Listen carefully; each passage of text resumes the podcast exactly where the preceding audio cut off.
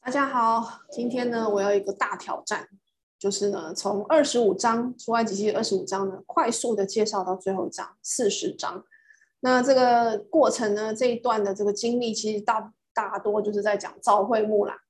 他们就是摩西领了这个十诫的这个呃内容呢，还有那个在西南山上颁布其他律例典章内容呢，有很大部分呢。是在讲这个造会幕，还有一些祭司方面的规定。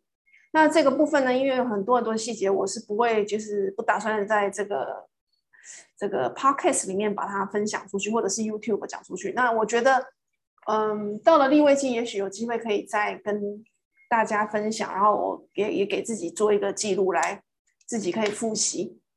那我是觉得，在讲到会幕跟祭司的这一段的这个内容的时候呢，我觉得图片是蛮重要的。就是你如果读文字会迷失在那些细节规定什么尺寸里面，可是如果你配合着呃相关的这个图片啊，上网站去找的话，那这一切就会变得很很立体，然后就会也也会印象更加深刻。那因为我只是用大意输入法，用很重点式的方法，那我就先介绍这个会幕。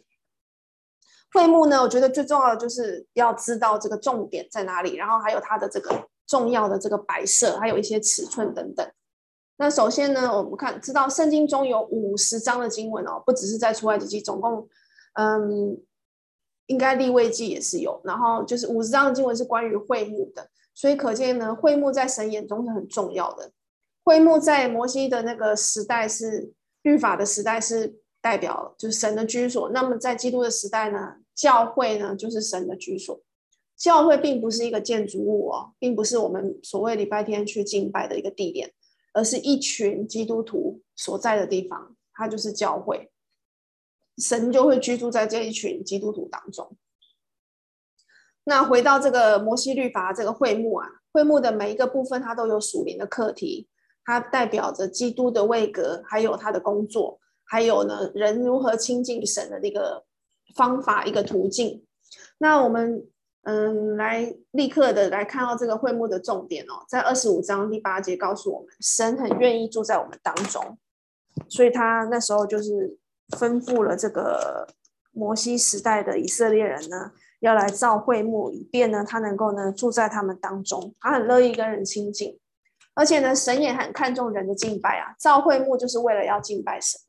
为了要不要忘记神对我们的、对他们的照顾跟带领跟祝福，要感谢神呢所给予我们的一切，我们就会有敬拜他的那种欲望，敬拜他的那种想法。然后第三个重点就是神呢憎恨拜偶像的罪恶，但他总是给人新的机会。虽然我们人常常会有拜偶像的那种那种陋习，可能是拜人，可能是拜物。可能是拜假神，可能拜自己，或者是拜自己的欲望等等。可是呢，只要我们愿意悔改呢，神总是给我们很多机会悔改啊。那我们看一下会幕呢，它呃，我会我会重复几次。那它的门口入口是在东边，从东边入进入之后呢，会先看到一个祭坛，就是他们献动物啊，那些什么羊啊、牛的地方，祭牲畜地方就在这边这边烧它。那这个叫做一个外院，然后呢，再往前走就会看到一个洗涤盆，就是祭司呢，他在进入呢这个圣所跟至圣所的之前，就必须要把自己用手手脚用这个洗涤盆的水洗干净哦，必须要是在一个手脚干净的情况下，你才可以去呃从事这个献祭的工作。然后这个入口啊，这边东边的入口它是一个门帘的，然后呢，你走过这个祭坛跟洗涤盆之后，这边又有一个门帘。拨开门帘之后，就进到了所谓的圣所。圣所里面有三样东西，在北边的是一个橙色饼的桌子，然后呢，这个中间是一个香坛，然后南边是一个金灯台。那再再进来就有一个幔子，幔子呢拨开之后就进到了至圣所，这个是只有大祭司可以进去的，而且一年只能进去一次，就是在赎罪日的时候。就有一个约柜，约柜上面有施恩的这个宝座，就是神他要住要坐的地方。那这就是一个会幕的一个简单的构造。那我们再来看这张图哦，它的东东边是写在这边啦，所以是从看从东边进去。然后呢，我们要知道它的尺寸哦，这个这个门帘的尺寸呢，这个唯一的一个入口跟出口啊，这一整个叫做会幕，唯一的这个出口跟入口就在东边的这个门帘，它总共呢是二十肘长。那一肘呢，它的一肘的就是从你如果你把你的手手伸出来，然后手肘的部位呢，一直到你手掌打开的那个中指的最。最最前方，从手肘到中指的这个顶端呢，这一段的长度呢，叫做一肘。那我量过我先生的，差不多就是等于零点四十零点四五公尺啊，差不多就是这个这个这样的长度。那也是跟当时的人的走长是差不多。所以如果你用一走零点四五公尺下去算的话呢，那你这个门帘二十走呢，就是差不多，就是我们这边九公尺，因为我我们比较习习惯用的那个尺寸是公尺嘛，所以它就大概是九公尺的长度。进去之后呢，嗯，就是首先看到这个铜的祭坛，就是你献生祭的地方啊，献现这些动物这个作为祭物的地方，然后是一个洗涤盆。然后呢，就进入到这个里面的这个这个会幕的地方。然后我们再讲一下外面这个长啊，长是一百肘，宽是五十肘。一百肘呢就是四十五公尺，长是四十五公尺。然后呢，很好记啊，宽是一半嘛，五十肘就约二十二点五公尺，就是乘以零点四五，就是二十二点五公尺。然后这个高呢？就是五肘，大概二点二五公尺，超过一个人的这个高度，所以你从外面是看不进去里面的。这样，好，进去之后呢，经过洗涤门就来到了这个一个呃一个也是门帘的地方哦。然后进去，在北边的地方呢，这个是北边，这在这个北，然后这个是一个放陈设饼的桌子，南边是金灯台，然后呢再往前行呢，就是有一个那个香坛，金香坛。然后一个幔子，幔子后面呢是约柜，约柜所在的地方就是至圣所。那你看，在这个这个地方叫做外院嘛，门从门口大门口进去之后是外院。然后呢，这里面这个是一个一个一个会幕，就是一个主要的圣所跟至圣所的会幕。然后它的长是三十肘，宽是十肘，也就是长是十三点五公尺，宽是四点五公尺。那有个问题就是说，哎，那一般的人呢、啊，可以进会幕吗？如果是在立位记的一章三节，我们就会看到，如果他的公物以牛为燔祭，他就说要在会幕门口。所以我们看见呢，神指定献祭的地点是在这个东边这个会幕的门口，一般人是只能够在门口，然后你把那个祭物呢，就交给了这个祭司啊，只有祭司啊，就是立位人或是祭司，你才能够在这个里面。这个走动，然后真正献祭的事情就是祭司来替这个一般人、非利未人、非祭司的人来处理。那献祭的人虽然不能进入会幕，可是借不能进入会幕，可是借着祭物呢，他的灵和他的魂都可以进到施恩座那里去。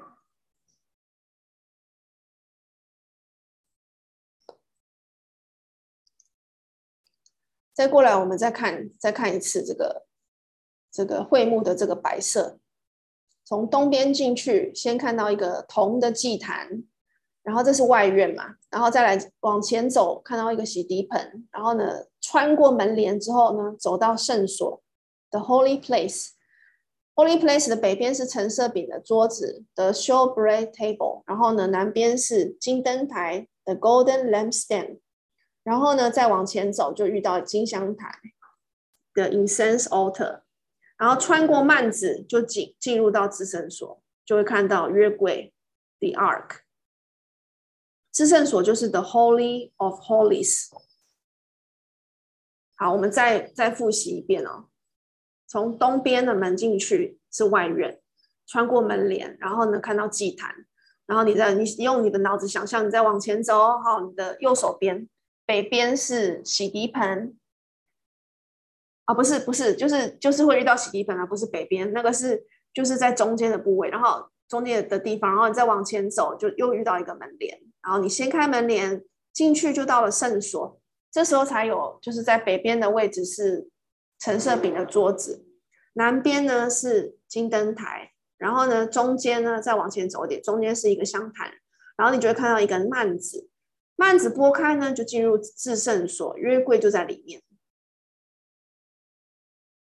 然后这个里面这个呃这个会幕呢，圣所跟至圣所加起来的这个会幕的长是三十肘，宽是十肘。那整个呢，整个整个会幕呢，包括连外院呢，它的长是一百肘，宽是五十肘，高是五肘。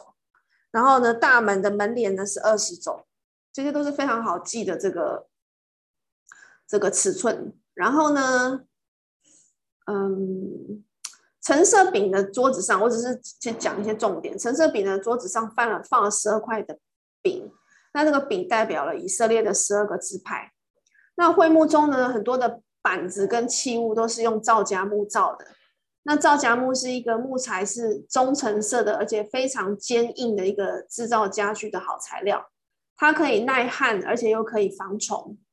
所以呢，现代人也有用它来制造家具的。那古时候的以色列人呢，就是用它来作为这个会幕的一个基本的木木，凡是用到木的地方，就是用这个皂荚木。那我们要说一下这个会幕的每一个家具哦，都有说到荣耀的基督，这个一定要记起来。约柜代表什么？代表基督的神性，因为它是金金的，还有人性，因为约柜是神的神他坐的地方嘛，所以代表基督的神性，金的部分还有人性，木的木头的皂荚木的部分。那施恩座呢？约柜上面那个施恩座呢，就是描绘，呃。基督做我们的施恩座，或者你可以说是神做我们的施恩座，或者你可以说这个施恩座呢是基督做我们的挽回祭，或者是说基督做我们的挽回祭。所以施恩座有两两个意思哦，一个是描绘神做我们的施恩座，或者是基督做我们的挽回祭。那橙色饼的桌子呢？它的那些橙色饼代表什么呢？代表基督是我们生命的粮。代表基督是我们生命的粮。灯台代表什么？代表神话语发出的光，代表神话语发出的光。那铜制的祭坛代表基督作为我们的燔祭，为神全然烧尽。他是为神烧尽，也是为我们烧尽。基督作为我们的燔祭，他牺牲了他自己哦，然后被钉死在十字架上，就。仿佛是为我们，就是燃烧了他自己啊，以他的这个身体来作为我们的燔祭，为我们一次的献上来免除所有世人的罪。所以铜制的坛代表基督做燔祭，为神全然烧尽。烧香的坛或是金坛，就是在幔子前面的那个金香坛嘛。烧香的坛或是金坛，是描绘基督徒。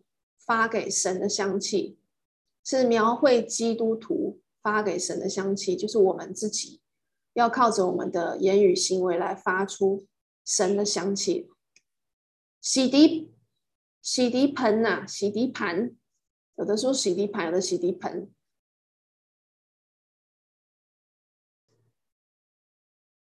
如果你看到出埃及记三十章的第十七节的话，是说洗涤盆呐。他说：“你要用铜做洗涤盆和盆座，以便洗涤。哦，所以这个洗涤盆它也是铜做的。然后要把这个盆放在会幕和坛的中间啊，把会幕和坛的中间，坛就是那个祭坛啊，铜的祭坛。所以你看，在外院的东西都是铜的。所以亚伦和他的儿子要在这个盆里洗手洗脚。他们进会幕的时候呢，”或者是就近坛前供职给耶和华献火祭的时候呢，必用水洗涤，免得死亡。他们洗手洗脚就免得死亡。这要做亚伦和他后裔世世代代永远的定例。所以洗涤盆是代表基督徒以祭司的身份进入会幕前，必须要洁净自己，才能够服侍神。哦，这个也有说说到是在。提多书的三章第五节，还有以弗所书的五章二十六节。如果翻到提多书第三章第五节，我们来看看他说什么。他说：“他便救了我们，并不是因我们自己所行的义，乃是照他的怜悯，借着重生的喜和圣灵的更新。”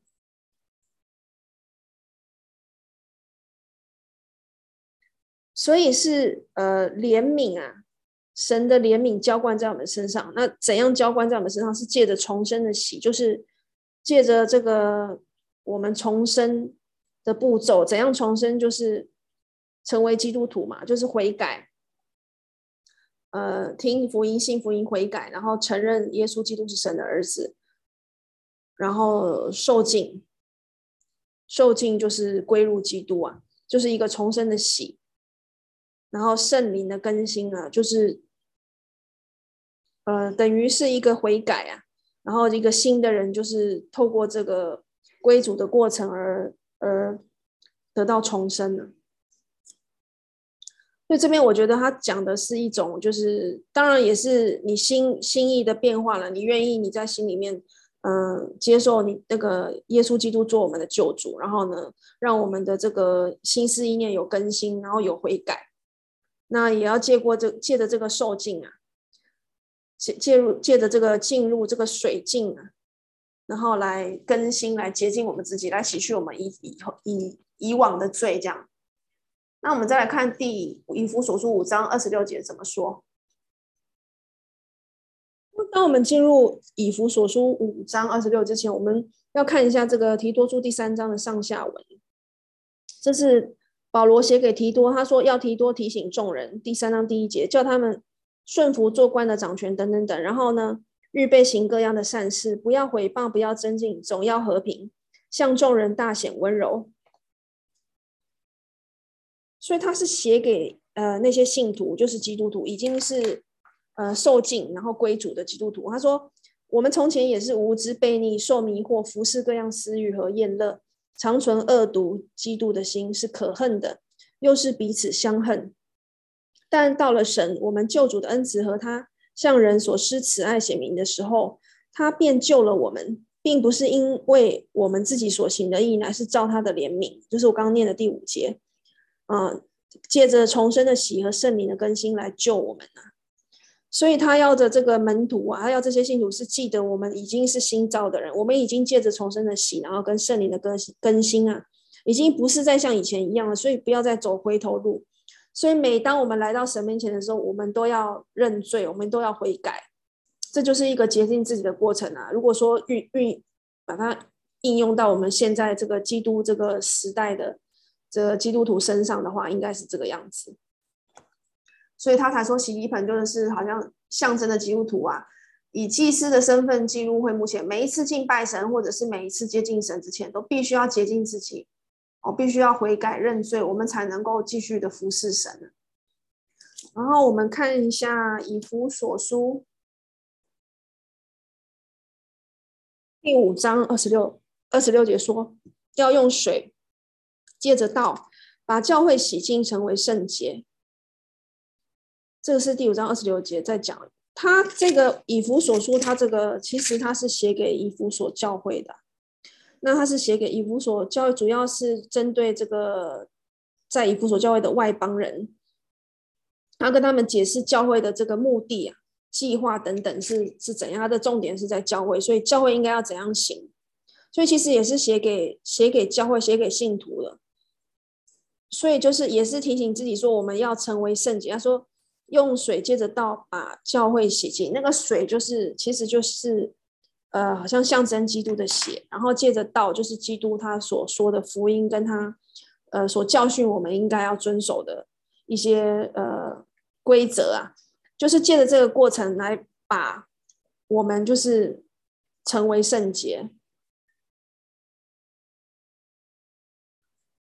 所以其实不是只是限于就是说，呃，象征这个受浸这个仪式，而是包括就是其实他是写给已经受浸的基督徒，应该要怎么样，就是继续不断的接近自己，我们才能够不断的来到的主面前来为他发声，然后为他做工，为他做光做盐。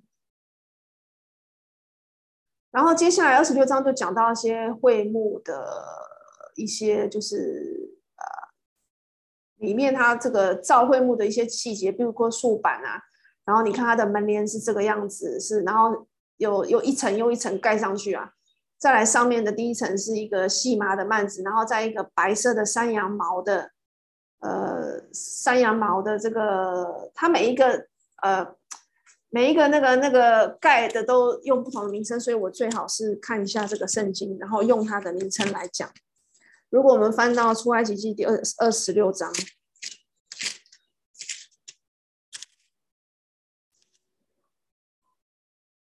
他说呢，嗯，要用山羊毛织幔子，所以这个白色的是幔子。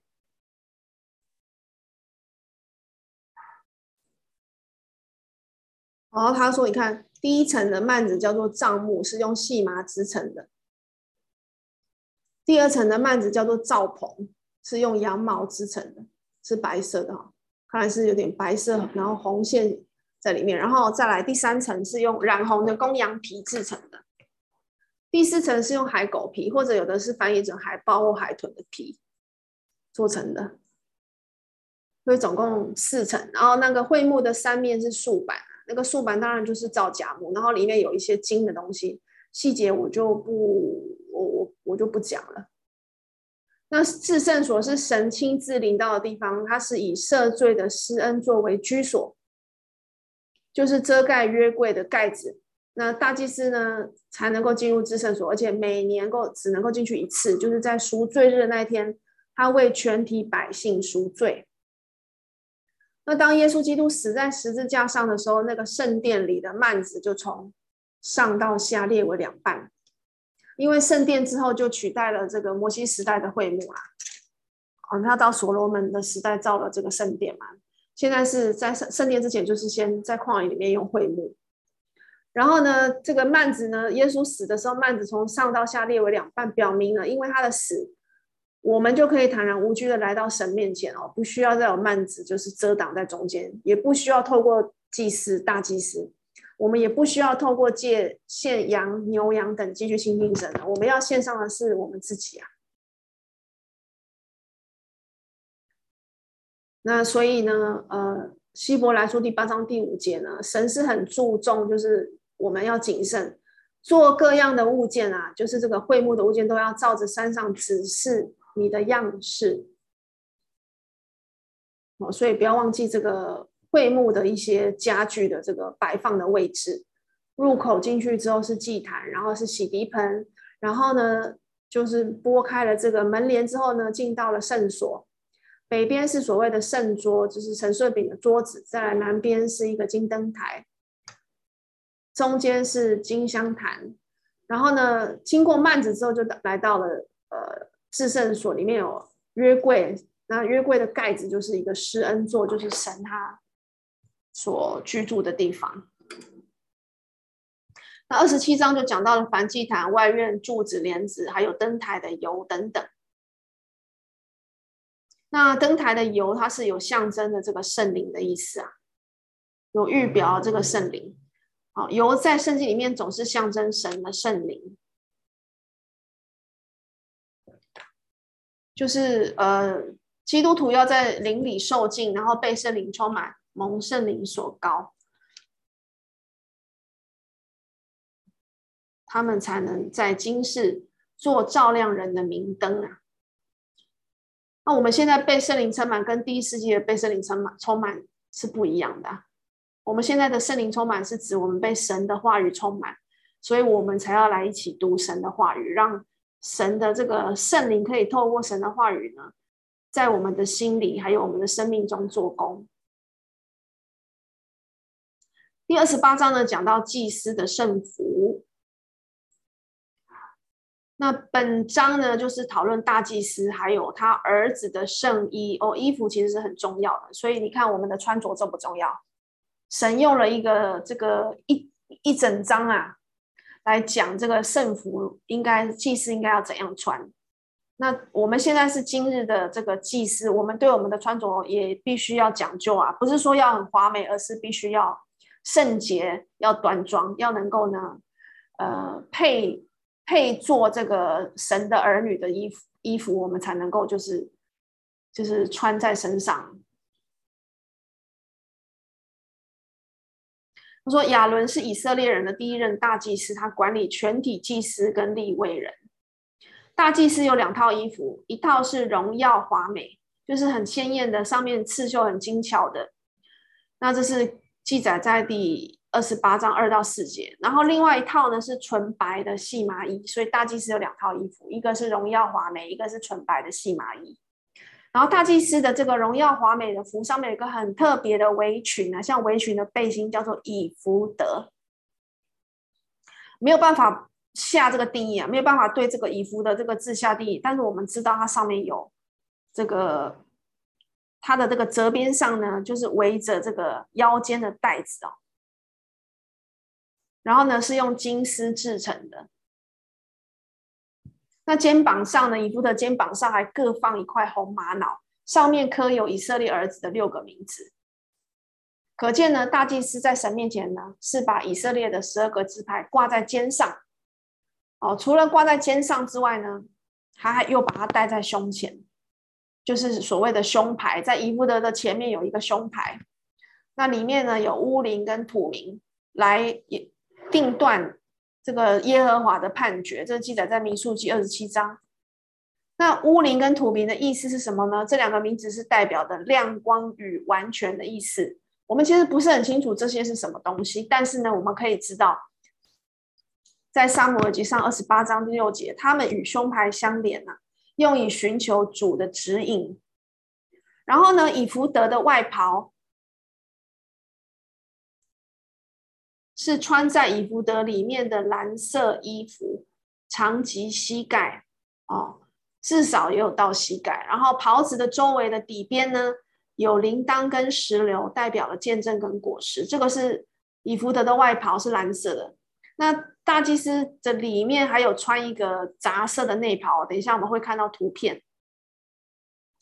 那大祭司还有戴一个冠冕，一个帽子叫做冠冕，或者你叫头盖。然后它的前面呢，就有一个金精制的面牌，上面有刻字哦，刻着“归耶和华为圣”。那染色的细麻织的内袍，就是所谓的杂色的内袍，是穿在蓝色外袍的里面。那有绣花的手工做腰带。那亚伦的儿子穿的跟他们不一样，亚伦的儿子是不是大祭司？哦，亚伦的亚伦是大祭司，可是亚伦的儿子他不是大祭司，所以他们就是所谓的一般的祭司。一般的祭司穿的就是白色的内袍，然后有腰带，有裹头巾，就不是戴那个冠冕，他们戴的是头巾。我们可以看一下这个图片啊，如果你有看 YouTube，我这边有收集一些图片啊。亚伦是穿这个荣耀华美的圣服。哦，当然，他有另外一套纯白的啦，像这样，他有另外一套纯白的这个细麻衣，然后呢，一套是荣耀华美，然后呢，亚伦之子一般的祭司，他的穿着是这样，裹头巾，然后呢，腰带，然后白色的这个内袍，穿白色的内袍，那他们都是没有没有穿鞋子的。你看圣冠，哦，顶冠啊，你可以叫冠冕或是顶冠，然后呢，前面是圣冠，圣冠上面有刻字，然后肩上有两个，有两颗红玛瑙，然后有胸牌，胸牌上有十二个宝石，然后用蓝细带子呢，有胸牌用蓝细带子呢，哦，系住这个以弗得，所以胸牌跟以弗得是用一个蓝的细带子系住的，然后以福德是一个像围裙一样的背心。那它的外袍呢，就是蓝色的外袍。蓝色的外袍下面有精灵，哦，跟石榴。那它的内袍就是一个杂色的，用细麻所编的一个杂色的内袍。再来看冠冕，我会不一再一次的复习冠冕，然后还有金金做的牌子。冠冕下面前面有圣冠，就是金金做的牌子，上面写“归耶和华为圣”。冠冕再来是圣冠，圣冠上的刻的字是，就是有金金做的牌子，“归耶和华为圣”。两块的红玛瑙在肩膀上各有一个，然后呢，胸牌就是在以弗得的前面啊，是一个胸牌，是十二块宝石，分别刻着十二支派的名字，然后里面有穿。杂色的内袍，在胸牌上面有决断的胸牌，决断的胸牌呢，呃，里面就是有乌灵跟土明啊。这两种东西。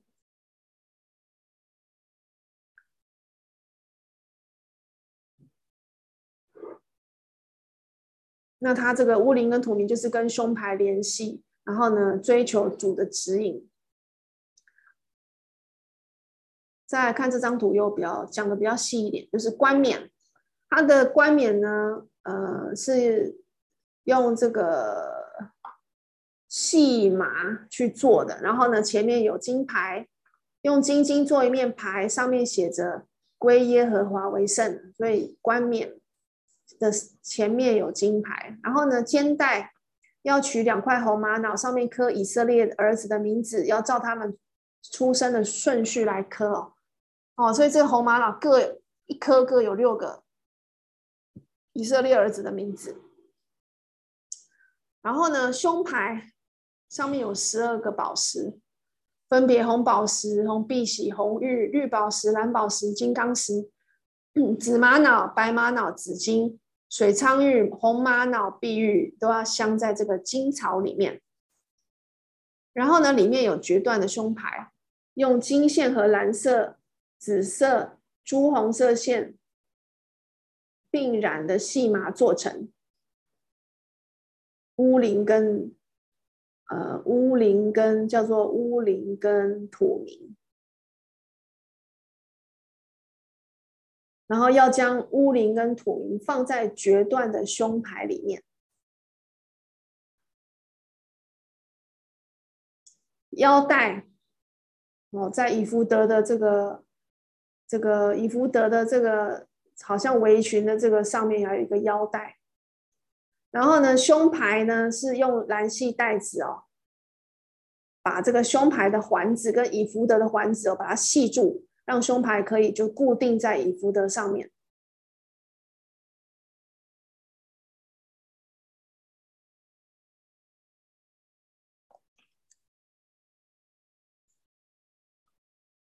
那以福德，它是用金线、蓝线、紫线，还有朱红色的线哦的那个细麻来缝制的，是巧匠用手工呢做成的衣服的。所以看以弗得的颜色非常的。缤纷呐，有四个颜色：金、蓝、紫、朱、红。金、蓝、紫、朱、红。那以弗得的外袍颜色全是蓝色的。那下面有金铃铛跟石榴，一个金铃铛，一个石榴，一个金铃铛，一个石榴交错着放在袍子的周围的底边呢。哦，也要用蓝色、紫色、朱红色线做石榴。啊，那在袍子周围的石榴中间要有金铃铛。那袍上的响声必被听见，时这个大祭司呢不至于死亡。然后内袍是杂色的，所以我们要了解，还是还要能够画出这个大祭司他这个这个荣耀华美圣服的这个整个这个里面的这个成分啊。这里面到底穿戴有哪些东西？一层一层是什么？这个我们要能够把它画出来。哦，明天考试要把它画出来。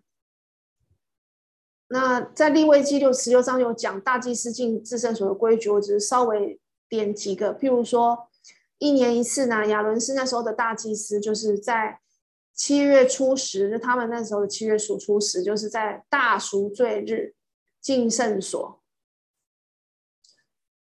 那这都是记载在立位记十六章的。那在大赎罪日七月十号的前十前七天，前七天那应该就是七月三号了。那前七天七月三号开始，三四五六七八九十可能呐、啊。然后大祭司就要离开自己的家，住在圣殿的旁屋内，住在圣殿的旁屋内，免得沾染污秽。这是在圣殿的时代啊，然后，然后他要在大赎罪日前一夜，大祭司不得睡觉。当大赎罪日，大祭司必须亲自办理一切的事情啊。那其他的祭司不过只是从旁帮助。那他的这个手续非常的复杂，总共有二十几个手续。那那。如果他去看一下，在他这个后面就是分析，就是说大祭司赎罪日的那一天哦，每换洗一次衣服，每换一个衣服，他就要洗遍全身啊。那他到底换了几次衣服？哦，他们有人分析说，呃，有传说大祭司赎罪日的那一天哦，洗全身呢是换圣服总共五次，因为他有有时候要换，有时候要换这个荣美花、荣耀华美的衣服，然后有时候换成那个白色的细麻布衣服。这样他退出来之后呢，脱下细麻布衣服，换上华美衣服，然后又进圣所，就是来来回回，就是换来换去了五次，所以他洗了五次身体，然后洗手、洗手、洗脚，总共十次。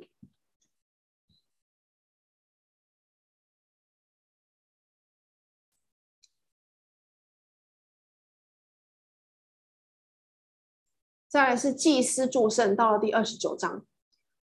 当时呢，只有神任命亚伦和他的儿子做大祭司，所以只有那个立位支派的人才能够当祭司。可是，在今天的教会呢，重生的人呢，就可以当祭司。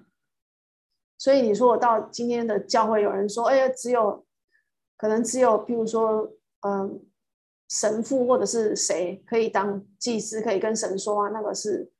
人他自己定下的规矩啊，他自己跟神的这个基督时代的律法是冲突的。那大祭司在献祭之前，必须要先给自己赎罪啊。所以呢，祭司祝圣的第一步，就是亚伦跟他儿子到会幕门口用水洗身，这个我们要把它记起来。第二个，亚伦穿上袍子。是穿上华美的圣袍，然后呢，用油膏他，接着他要给他的儿子呢穿上祭司的内袍，就是一般祭司所穿的衣服。之后呢，献上三个祭，献公牛做赎罪祭，然后又献公绵羊做反祭。他要先为自己赎罪啦，然后再献另外一只公绵羊呢，使他成圣。那按手在祭牲的头上，代表与他同证，表示呢，牲畜代替献祭的人死。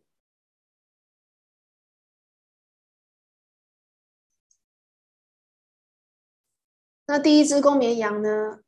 呃，第一只公绵羊是做燔祭嘛，它就会完全的烧在坛上，表示基督对神呢完全的献身啊。那第二只公绵羊呢？他说是，呃，使他成圣啊。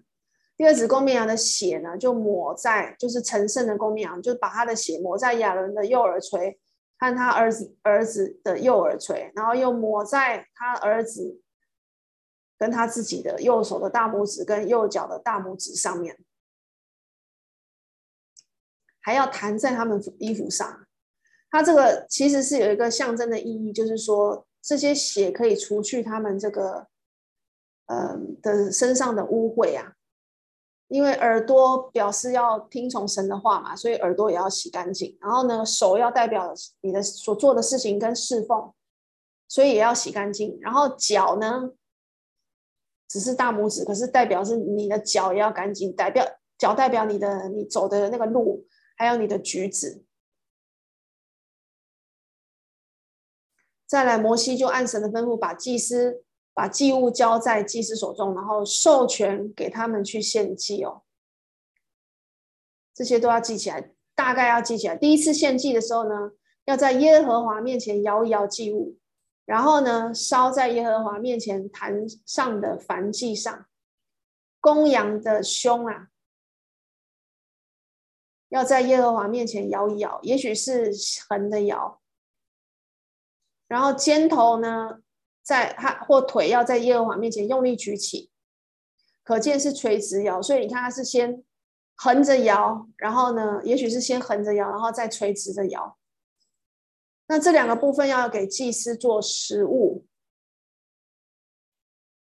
亚伦的圣衣呢，就会成为他的子孙的财物，就是他的那个荣耀华美的圣衣。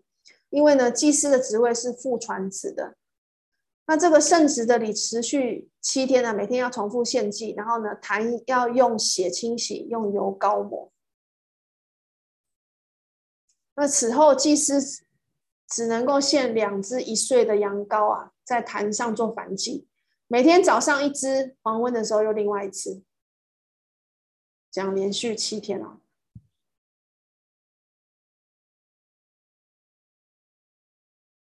所以神应许在会幕与以色列百姓相会，住在他们中间，做他们的神。所以看，我们稍微简单的复习一下，就是第一步啊，就是在这个赎罪日的那一天啊，第一个就是亚伦跟他儿子到会幕口，用水先洗身子，然后呢，亚伦穿上圣袍，然后那个用油膏他。接着，他儿子穿上祭司的内袍，就是白色的这个细麻的织的袍子。好，换上衣服之后呢，就开始献祭了。献三个祭，第一个是公牛做赎罪祭，第二个是公绵羊做燔祭，第三个是另外一个公绵羊做圣祭。第一只公绵羊呢，完全的烧在坛上，表示基督对神全然的献身。第二只公绵羊的。这个血啊，就是要把它抹在亚伦跟他儿子的右耳垂上，还有他们右手，还有右脚的大拇指上，而且还要弹在他们的衣服上。这就是表示每一个范畴都要除去罪污，除去我们的污秽，除去他们的污秽。然后呢，摩西就按神的吩咐，把祭物放在祭司手中，授权给他们去献祭。就是那个公绵羊啊，就是烧了烧好了之后就献了嘛。第一次献呢，要在耶和华面前摇一摇，然后烧在耶和华面前坛上的燔祭上。公羊的胸要在耶和华面前摇一摇，也许是横的摇；肩头或腿要在耶和华面前用力举起，可能是垂直摇。可见应该是垂直摇啦。那，先拿他的胸摇，左右摇一摇，然后再把他的肩或者是脚。举起来，然后这样垂直摇一摇，上下摇一摇，然后这样的圣礼就持续七天，每天重复献祭。坛要用血洗，所以我觉得那个血腥味又是蛮重。然后用用用那个油啊，去膏抹那些那个坛的地方。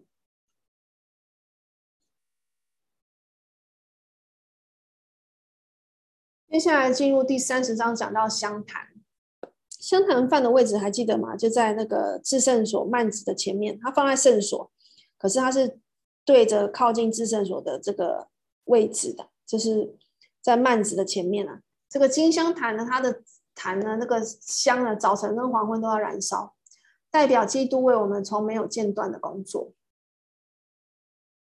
那大祭司呢，在赎罪日，就是七月初十那一天，他要进入会会幕的最深处至圣所。这是一年一次，是要为全民赎罪啊。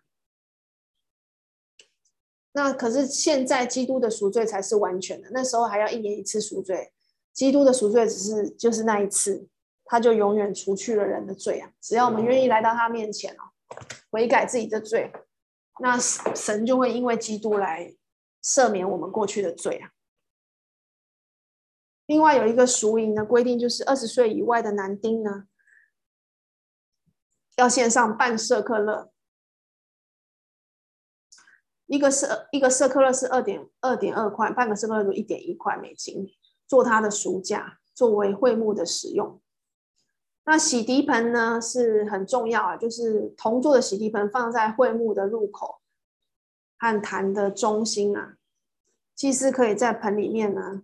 洗手洗脚，那如果你不先洗洗手洗脚的话，那就是玷污了这个神的威严，人就当受死。所以这提醒我们侍奉主之前呢，必须要在灵里和道德上自洁。高油，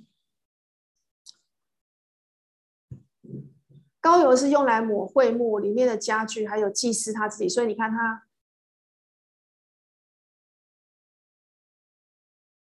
看到亚伦，他用水洗身之后，穿上袍子之后，就是用油膏他自己嘛。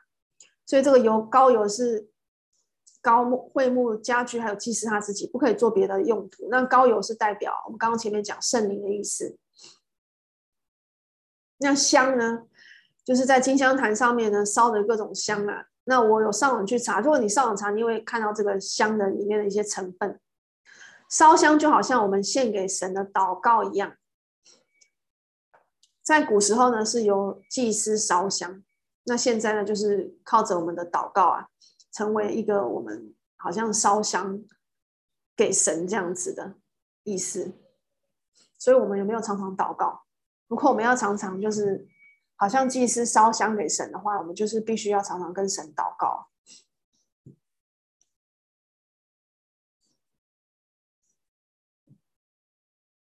那第三十一章讲到人了，讲到那些制作这些会幕的这些家具的那些技工，还有讲到安息日。那我们大概看一下这个祭坛呢，这个铜的这个祭坛是用皂荚木造的，外面然后然后外面包着铜，长宽各五肘，高有三肘，蛮蛮大的哈、哦，不小了。然后四个角有四个铜环，可以你看就有两个两个两只杠子可以穿过这个铜环，你可以把它就是搬搬移啊。那洗涤盆是一个大铜盆、啊，放在帐幕跟祭坛之间，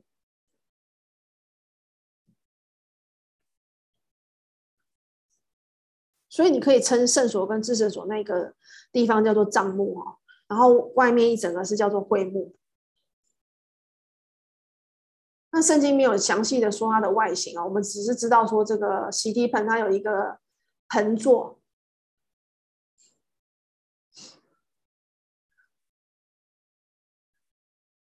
那因为有太多的细节了，我就不只能挑其中一个。譬如说，他说洗涤盆呐，那我们今天所有的信徒都是祭司，我们只需要一次重生的敬，我们得要常常洗手，就好像要常常侍奉。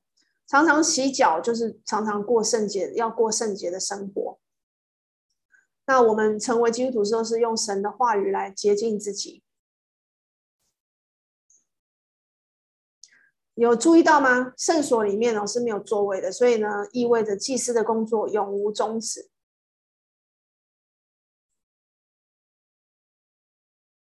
那陈设饼的桌子上有十二个无效饼，象征呢？神的子民啊，来到神面前的时候是与基督相连的，就是一个相交的这个，好像一个相交的这个这个比喻。灯台，金灯台是会幕中唯一的光源，表示圣灵的执事是荣耀基督的，或或者说基督是天上的光，基督是一切属灵之光的源头。灯台从傍晚开始点燃，一直到早上，所以只有夜间的时候，这个这个灯台的这个这个油灯啊才会点燃的。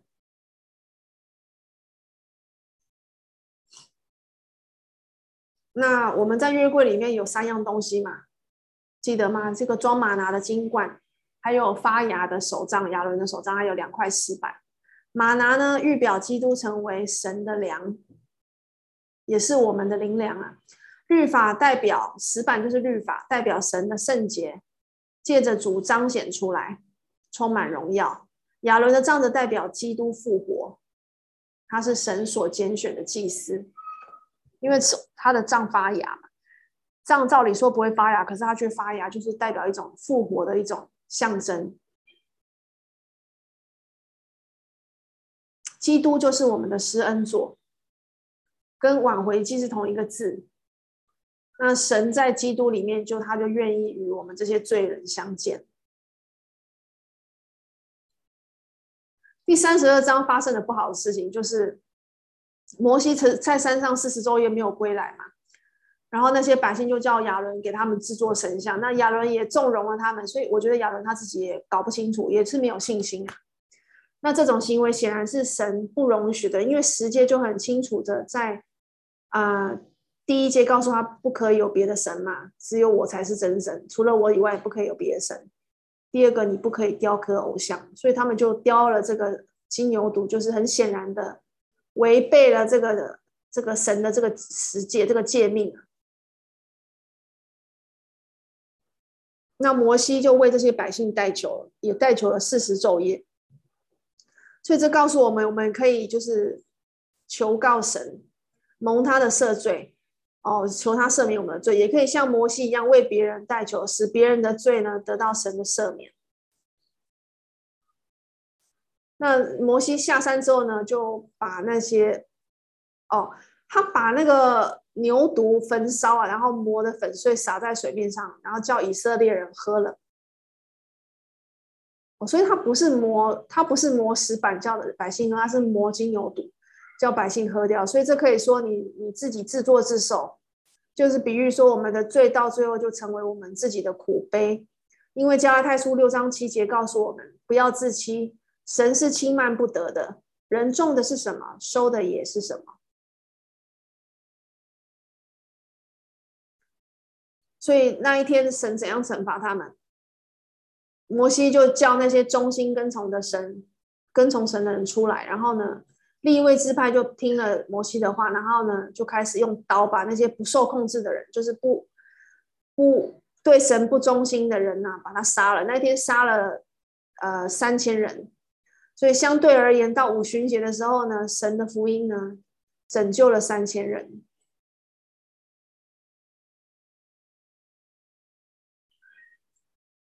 那到三十三章呢，百姓悔改了，然后呢，摩西呢，他到他自己的会幕里面，然后继续的祷告。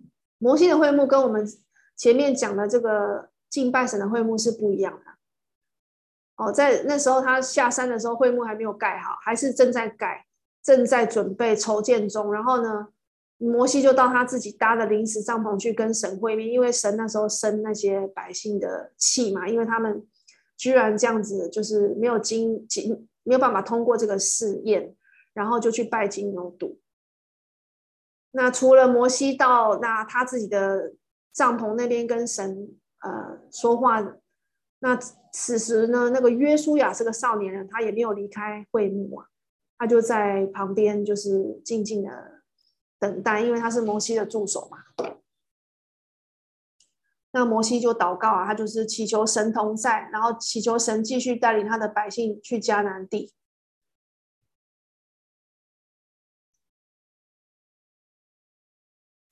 那在三十三章呢，十八到二十三节可以看到摩西啊，他求神显出他的荣耀。可是呢，摩西不能看见神的面而又存活。不过呢，他可以在神荣耀经过的时候呢，站在磐石中，他可以看见神的背。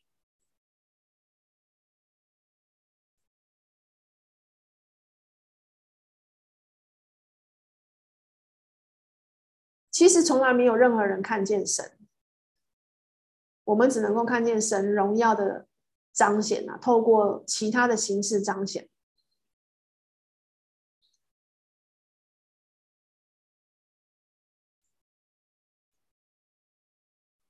那圣经里面有讲到这个，呃，有人说他看见了神不死啊，看见神不死的经文，例如说夏甲、雅各、摩西、亚伦。拿达、亚比户，以色列长老中的七十人，就是他们看见了神，可是却没有死啊。怎样解释？他们看见的是有主耶稣基督代表的神，有主耶稣基督代表的神，可是不是每一次都是都是主耶稣基督以人的形象出现啊，有时候是借着主的使者出现。有时候是借着耶稣基督的形象，他这个人道成肉身的样子出现，哦，有时候借着天使，有时候借着耶稣出现，有时候是借着声音显示自己。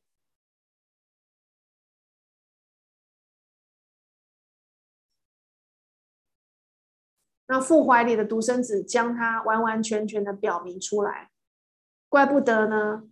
有人说，人看见了我，就是看见了父。怪不得这个基督说，人看见了我，就是看见了父。在约翰啊、约翰福音的十四章第九节，人看见了我，就是看见了父。所以犹太人为什么没有办法接受耶稣？这个是神没有办法去原谅的，因为他们拒绝耶稣，就是等于拒拒绝神。到三十四章，我们看到了神原谅了，呃。以色列百姓因为摩西替他们代求，也见证了神他自己是有怜悯、有慈爱的。虽然他们有罪孽，他们歪曲神的道，然后有过犯，不是他们的，我们也是一样。我们有过犯，就是我们叛逆神，然后我们有罪恶，我们犯罪了。我们都亏缺了神的荣耀，可是呢，神却怜悯，然后饶恕我们。那摩西又在山上过了四十昼夜，拿着就是新的两块法板下山。然后他下山的时候呢，百姓都很怕靠近他，因为什么？因为他脸上有光啊，因为神跟他说他脸上都冒冒光，所以呢，他要跟百姓见面的时候呢，他就是要用帕子把自己的脸蒙蒙上。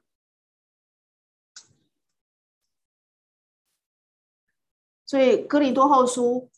三章十五到十六节说，直到今日，每逢诵读摩西书的时候，帕子还在他们心上，但他们的心几时归向主，帕子就几时除去了。这就是我刚刚讲的，犹太人他不认识耶稣，他不承认耶稣是神的儿子，所以他就看不到神的荣耀。他们还是要守摩西的律法，那表示帕子就在他们心上，他们就是没有办法接受这个。我们已经进入到了一个基督的时代，不是只有犹太人。能够得救，而是全世界的人都有机会得到拯救啊！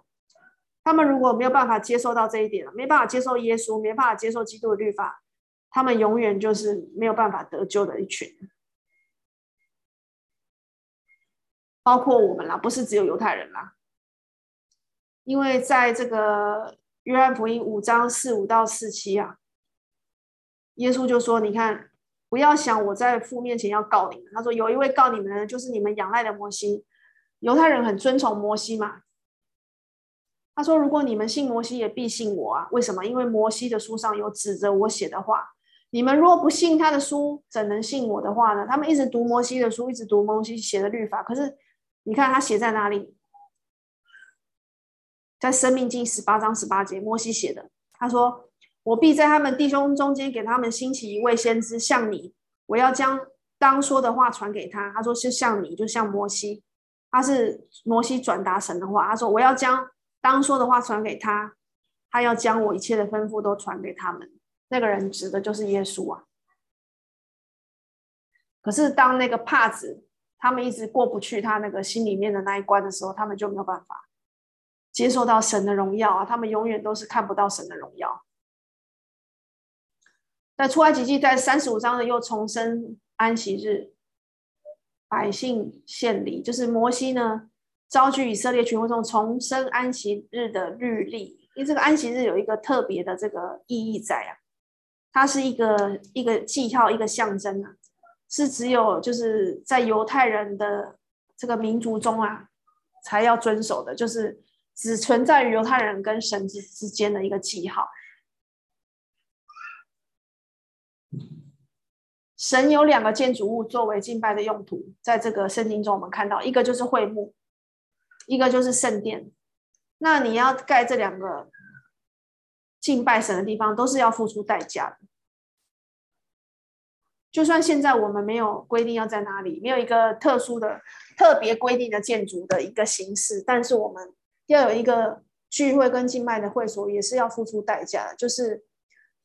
所有参与的人都要乐意的奉献跟侍奉神啊，不管是奉献你的金钱、财力，还有你的呃你的头脑、你的智慧、你的时间，来为这个你所聚会的地方，还有就是敬拜所需的一些事工，都要甘心乐意的，不是出于炫耀，也不是出于要为呃人称赞，也不是出于勉强。也不要发怨言啊，这些都是非常好的提醒，因为这个永远都是一个基督徒永远的功课。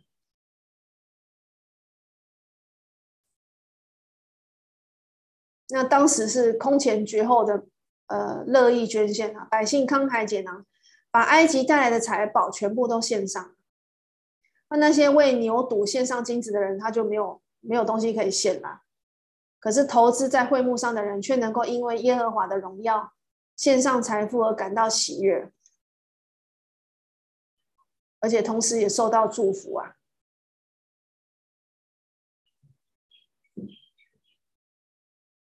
那在第一世纪呢，有圣灵的能力，可是却没有完整的新约。那现在的我们呢，有完整的新约，却没有圣灵的能能力。那你要哪一种？其实这是一个均平的原则啊，神其实是给我们更好的。因为他给我们更大的自由。你看，我们没有再需要守摩西律法那些繁复的，就是很很细腻的那些那些规定啊。我们是活在一个就是自由又充满恩典的时代。我们现在没有没有神机骑士，圣灵能力指的就是那些行神机骑士的能力啊。因为在呃哥林多前书第十三章第十一节讲到，等那完全的来到，这有限的必归于无有了。那个完全的就是一个中性的一个名词，它指的是神的话语，它不是在讲耶稣，它讲的是神的话语的完全啊。那是相对于前面讲的有限的那些知识啊，那些预言等等，那些都是有限的。到圣经完成之后，完全的启示就来到了。那那些的所谓的神迹启示、预言啊、方言啊，那些属灵的知识就已经终止了。因为神的启示是比那些还要更好的。那从三十六章一直到三十九章呢，就是重复的记载了会幕的一些配件的建造啊，重复的在提出资料。那这也是要告诉我们，神永远不会对预表他爱子的事感到厌倦，因为这些其实都是一个预表基督的这些这些工程跟资料，所以我们就可以直接跳到第四十章，建立会幕，终于建好了。神吩咐在一年的第一天立起帐幕，然后呢，大概在出埃及后的大概一年哦，也就是呢，以以色列人到达西乃山。后的八个半月，会幕就做成了。而且呢，我们应该要真的是给摩西很大的尊敬啊！他做到毫厘不差的顺服神。如果神叫我去做这样的工作啊，叫我去领导做这样的工作，叫你去领导做这样盖会幕的工作，你能够做到这样子毫厘不差的完美吗？并不是只要八九成就好了，而是做到百分之百！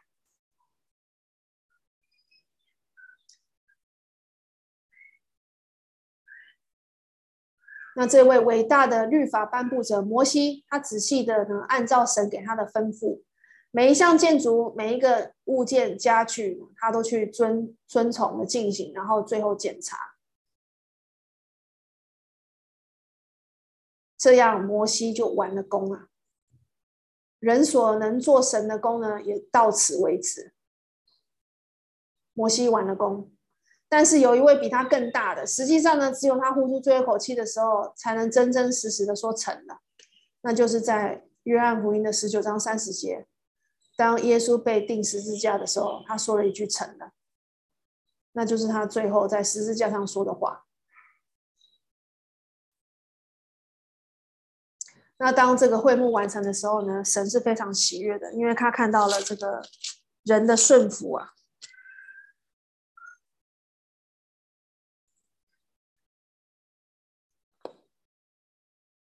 会幕是神在地上的居所，所以神以他的荣耀呢，又充满了这个会幕。那是他亲自莅临的这个威仪，所以云彩降临了，遮盖会幕。摩西不能进会幕，可是呢，这个云彩呢，在途中就一直与百姓同在。云彩前进，他们才前进；云彩停下来，他们也停下来。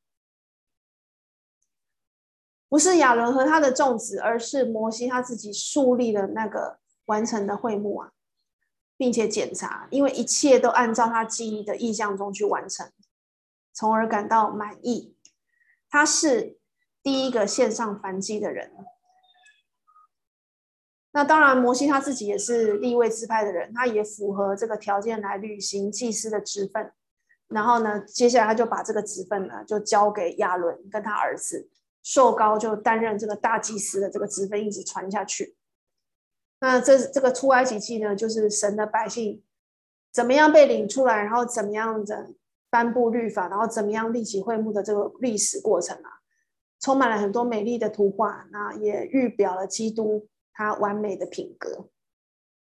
那终于把它讲到一个段落了，我也觉得已经呃蛮久的。那希望大家呢能够在这个过程中呢，你好像仿佛呢感觉到这个会幕的荣美，然后呢体会到这个摩西的一步一脚印的这个苦心啊，愿我们能够跟他学习，然后愿我们对神的这个计划能够有更进一步的了解。